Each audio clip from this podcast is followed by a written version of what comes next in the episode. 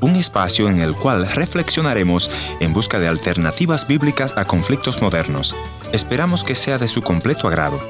Y ya con ustedes, su anfitrión, el pastor y consejero familiar, Ernesto Pinto. Misterio de misterios, nunca lo entenderemos, el gran amor de Dios. Él nos busca de maneras diferentes te pregunto, ¿cuánto tiempo hace que Dios está tocando ahí la puerta de tu corazón y tú te has resistido?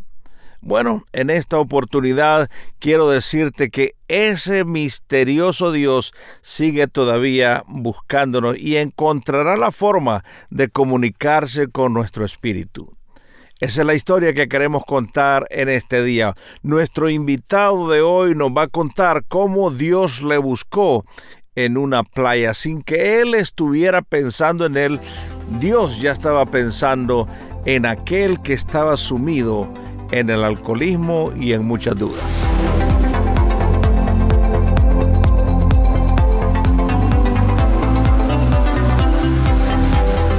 Historias que cambian el corazón. Bienvenido al encuentro de hoy. Yo soy tu amigo Ernesto Pinto. Y en esta oportunidad vamos a conversar vía teléfono con nuestro buen amigo Omar Mena, quien es un locutor profesional y él nos va a contar su historia. Bienvenido Omar y cuéntanos un poquitito acerca de tu trasfondo familiar. Yo realmente pues nací en una aldea, en una aldeíta de Quimistán, Santa Bárbara, una aldea llamada Montañitas. Montañitas es una, una comunidad que pertenece al municipio de Quimistán, Santa Bárbara, donde pues eh, el Señor me dio la oportunidad de nacer y de allí pues fui movido hacia el corazón de Honduras, hacia el departamento de Lloro. Eh, trabajamos por mucho tiempo en este departamento, siendo yo aún un niño. O sea, de la ciudad donde naciste a otra ciudad, ¿vas con tus padres o vas solo cómo es la cosa? Pues andábamos aproximadamente, éramos cuatro hermanos, todavía no habían nacido los, los, los demás, somos siete hermanos. Y en ese momento, pues, eh, decidieron llevarnos para allá. Recuerdo mi primer trabajo en un aserradero fue botar acerrín, eh, botar lomos, y así sucesivamente empecé a abrirme camino ya en el ámbito laboral. Me imagino que por eso decís que no tuviste muy buenos recuerdos, porque eras un niño, tenías que trabajar como niño, ¿no? Que es muy común en nuestras tierras eso.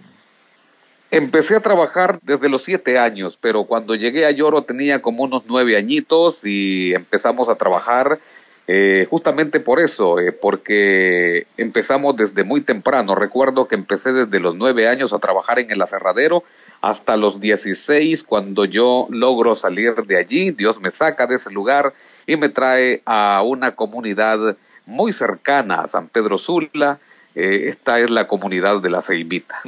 Trabajando en esos aserraderos con adultos, me imagino que ya como adolescente uno empieza a, recoger cosas que no debería recoger, como, como los vicios, ¿no? No sé si estoy correcto. En realidad eh, empecé a tomar alcohol ya estando en la ciudad, en San Pedro Sula, como a la edad de los 17, 18 años, que logro venir, logro incursionar ya en la radio y es este ambiente el que me va pues eh, introduciendo en el, en el ámbito del alcoholismo. Eh, y tenés que salir de lloro porque te, venís, querés una mejor vida, salís huyendo, ¿qué pasa con tus padres? Bueno, salimos de lloro, bueno, en mi caso salí de lloro porque yo salí buscando a mi mamá, ¿eh? es decir, ellos salieron primero de esa zona y me dejaron solo a mí, me dejaron prácticamente solo, abandonado, en esa zona. Eh, me dejaron porque en realidad en ese momento, cuando ellos se vienen, yo eh, trabajaba con una señora que le molía el maíz a buena mañana, me levantaba a las dos de la mañana a moler cuatro tambos de maíz, aparte de molerlos había que repasar la masa, a las seis de la mañana yo tenía que haber jalado ya como unos, sin exagerarle, cinco tambos de agua a la señora y luego a las seis, exactamente a las seis tenía que presentarme al trabajo de la sierra. Es decir, mis actividades laborales comenzaban desde las dos de la mañana y en el aserradero trabajábamos de seis a seis. O sea que no tenía niñez, absolutamente. Eh, no, no, en ese tiempo no, no, no tuve niñez, eh, no, no recuerdo y las pocas veces que jugaba era para que me golpearan los mayores y por eso casi siempre me mantenía aislado por temor, porque sentía miedo de que me podían hacer algún daño los mayores. Siempre trataba de estar aislado.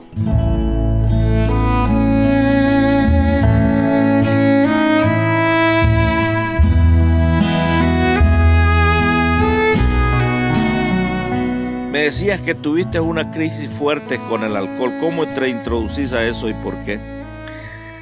Bueno, ya con el alcohol empezamos a bregar con eso eh, a razón, bueno, a raíz, debo decir, de la, de la llegada a la ciudad, a San Pedro Sula, como a eso de los 19, 18, 19 años, empecé a trabajar en la radio, ya la gente de radio empezaron a llevarme. Yo recuerdo una, la primera festividad a que me llevaron fue un carnaval que había en toda la primera calle y entonces esa fue la primera vez que me dieron a probar cerveza, pues a mí me gustó.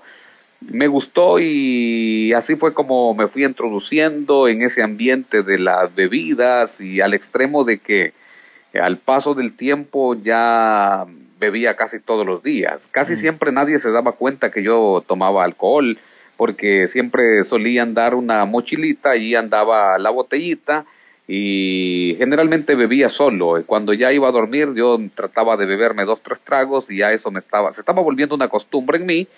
Y mm, cuando me tocaba salir así a actividades de trabajo, pues siempre los compañeros me incitaban a tomar alcohol. Gracias a Dios, solo probé eh, la, bebida alcohólica, nunca probé drogas ni nada de esas cosas, pero sí, el alcohol eh, empezó eh. a ser, de algún modo, a crear un ambiente bastante complicado en mi vida, porque ya por último sentí que eso me estaba haciendo mucho daño. ¿Crees que el alcohol fue un escape a esa vida dura que viviste como niño? Creo que sí, pastor, porque quería yo experimentar eh, nuevas cosas y sobre todo por la inducción de los compañeros que tenía, que casi algunos de ellos eran un poco jóvenes, eh, no tan jóvenes, pero sí con una diferencia de unos 10, 15 años y ya eran personas pues eh, que ya estaban realmente fogueadas en el ámbito de la vida. Entonces, al, al, al, ellos, al compartir conmigo, pues yo sentía realmente que ellos me, me daban una, sí, me, me, querían, pues me sentía querido por ellos y, en verdad sí hubo. ¿Te sentías aceptado? Claro que sí. O sea que te estás hundiendo en el alcohol por, por, una, por sentir una nueva experiencia, por tratar de ahogar esos sentimientos de maltrato que sufriste como niño, porque lo que sufriste fue un maltrato. A pesar de que lo vemos tan normal, mandar a trabajar los niños, los niños deberían de estar jugando, deberían de estar en la escuela.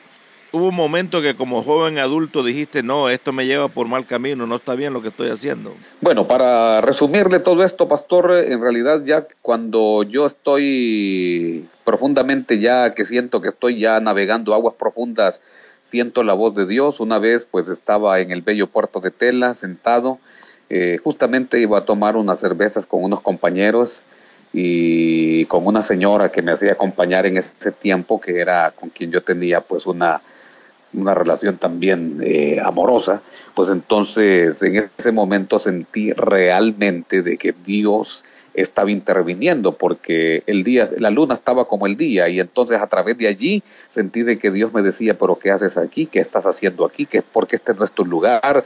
Y yo, yo realmente no le voy a decir que yo escuché una voz literal, pero sí eso, eso eh, hacía en mis adentro, yo sentía que algo, alguien me hablaba. Entiendo bien entonces que en ese momento Dios está tratando con tu espíritu, aunque no estés en, un, en una iglesia, ni estás buscando de Dios, pero Dios está tratando con tu espíritu. Indudablemente, porque a partir de ese momento empecé a tratar de hacer cambios. Fue, yo sentí que ese fue el llamado de Dios. Y en ese mismo instante yo le dije, Señor, perdóname porque en verdad estoy haciendo cosas que a ti no te agradan. Y empecé a tratar de buscar eh, conexión con las, con las iglesias, cosa que no, no encontré.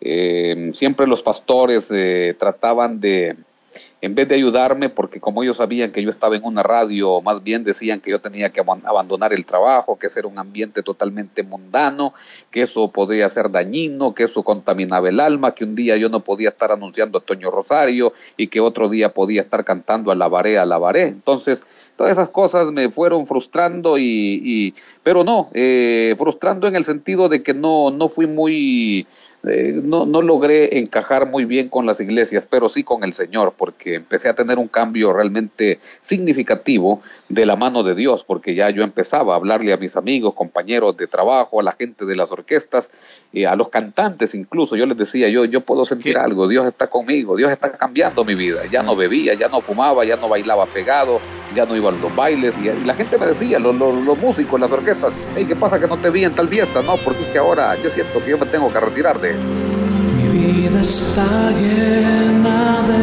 ti. Mi vida está llena de ti. Mi vida está llena de ti. Yo sé que estás en mí.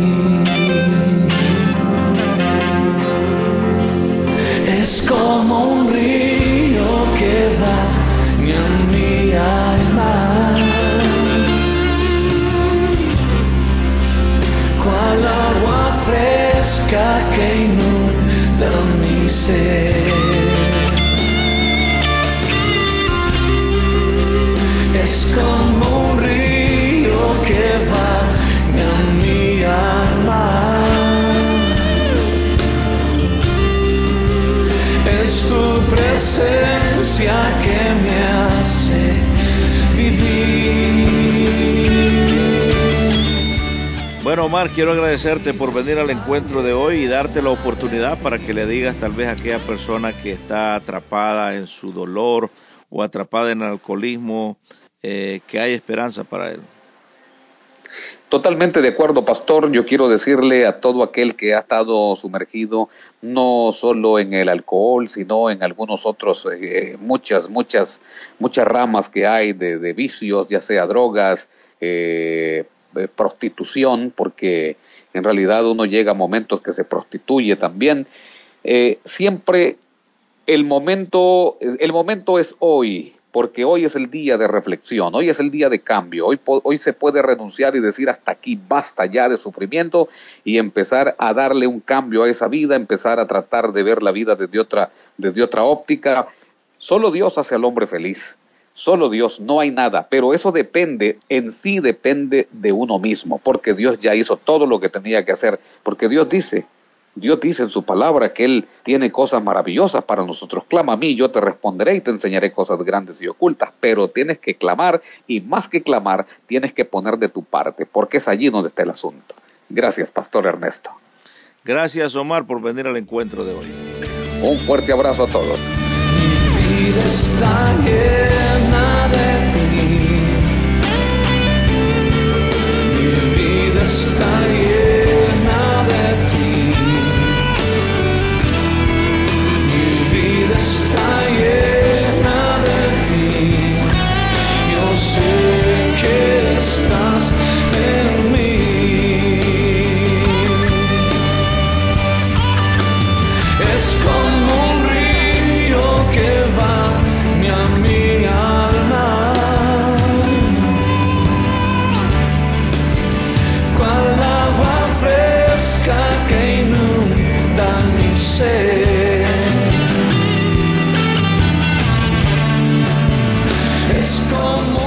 Gracias por haber estado en la sintonía de este tu programa Encuentro. Y te voy a agradecer que me visites en el www.encuentro.ca o también puedes dejarme una nota de voz en el WhatsApp 1-204-202-1525 1-204-202-1525 una nota de voz o tal vez una nota escrita. La otra opción es info arroba encuentro.ca. Gracias por sintonizarnos a través de esta radioemisora. Yo soy tu amigo Ernesto Pinto y al despedirme quiero recordarte que Dios te ama y yo también.